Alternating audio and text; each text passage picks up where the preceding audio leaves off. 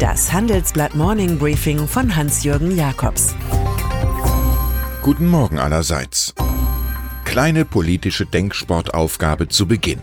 Was zählt mehr, der Chefposten bei der Europäischen Zentralbank EZB in Frankfurt oder jener bei der EU-Kommission in Brüssel?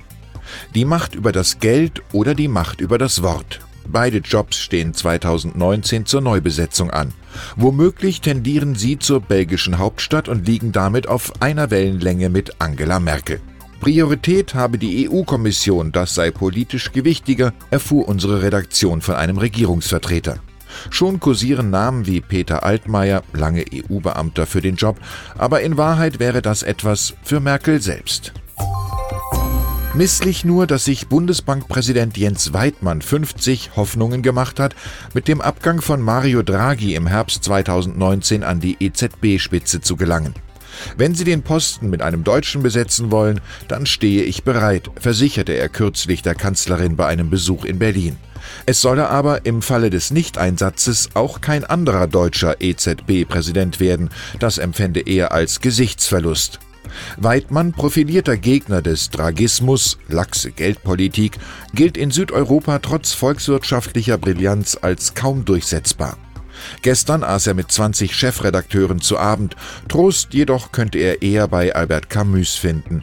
Die höchste Form der Hoffnung ist die überwundene Verzweiflung. Donald Trump fing 2017 an wie Richard Nixon 1969, ein konservativer Republikaner, der die USA nach Jahren demokratischer Regierung umstrickte, der sie mit Bellizismus Great Again machen wollte und der eine subtile Form des Rassismus pflegte. Jetzt aber muss Trump aufpassen, dass er nicht so schmählich endet wie einst Nixon Tricky Dick nach dem Watergate-Skandal. Ein Hauch Nixon liegt über Washington, weil Trumps Ex-Anwalt Michael Cohen vor Gericht über heimliche Schweigegeldzahlungen an zwei Trump-Geliebte und dubiose Russland-Kontakte auspackt. Dem US-Präsidenten bleibt wenig anderes als hastig gesprochene Klagen über Lügen und Hexenjagd. So ähnlich hat Nixon 1973-74 vor seinem Abgang auch geklungen. Dass die diesjährigen Ernteschäden eine Krise nationalen Ausmaßes ausmachen, kann als überraschungsfreie Erkenntnis gelten. Dennoch hat Landwirtschaftsministerin Julia Klöckner, CDU, wochenlang belastbares Zahlenmaterial abgewartet, ehe sie nun auch offiziell dieser Ansicht ist und den Weg für 340 Millionen Euro Bauernhilfe freimacht. 10.000 Betriebe seien in der Existenz gefährdet. Immerhin ist der CDU-Politikerin und Winzertochter der Bauerntrick gelungen, nicht als Anhängsel der Agrarlobby zu erscheinen. Die hatte, wie in einer guten Tarifverhandlung, zunächst das Maximale gefordert, also eine Milliarde. Wie verfilzt ist der Staatssektor in Ostdeutschland mit der rechten Szene?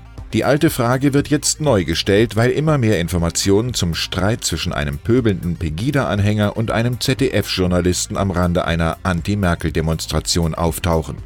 Es stellt sich heraus, der Pegida-Mann ist ein Mitarbeiter des Landeskriminalamtes. Das lässt den Einsatz der Polizei, die das ZDF-Team 45 Minuten festhielt, noch dubioser aussehen.